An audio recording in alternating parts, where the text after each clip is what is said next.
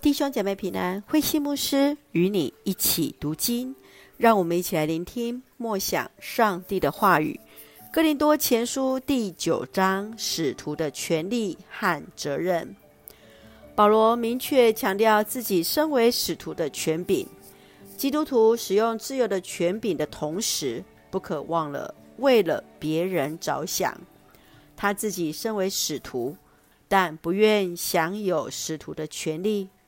保罗并非单纯想从哥林多信徒那里得着对自己使徒的权柄与保障，而是为了向他们显明自己所做是来自上帝的事工，以及什么是真正的服饰，就是要谦卑，合乎基督的爱。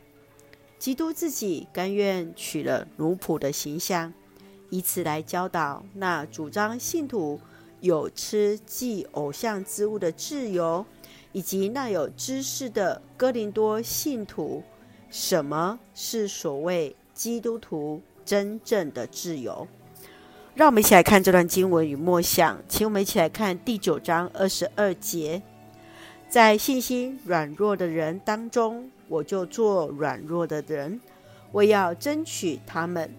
所以在什么样的人当中，我就做什么样的人。无论用什么方法，我总要救一些人。古今中外，基督徒面对许多社会议题上，都有无数的问题与抉择。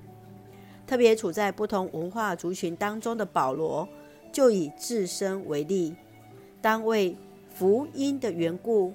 在什么样的人当中做什么样的人，他的言行都以传福音为原则，因此他愿意为此调整自己，或是软弱，或是刚强，都是为要为主多得一些人。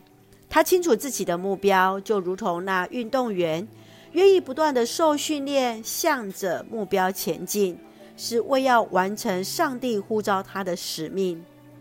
亲爱的弟兄姐妹，要如何才能够做到在什么样的人当中做什么样的人呢？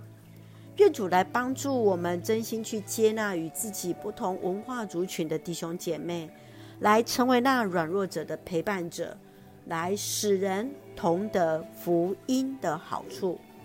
愿主恩待，也纪念我们每位同工的服事。让我们一起用第九章十九节作为我们的金句。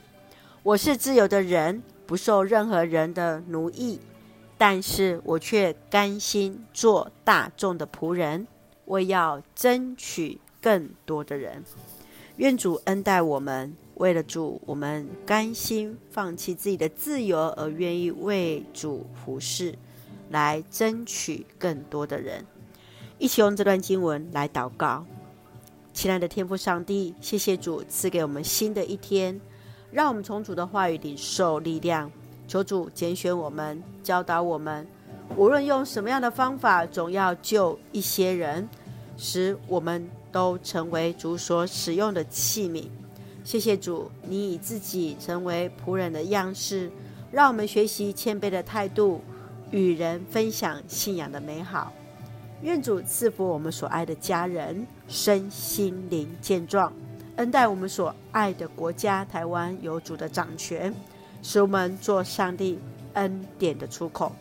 感谢祷告是奉靠主耶基督的圣名求，阿门。弟兄姐妹，愿上帝的平安与你同在，大家平安。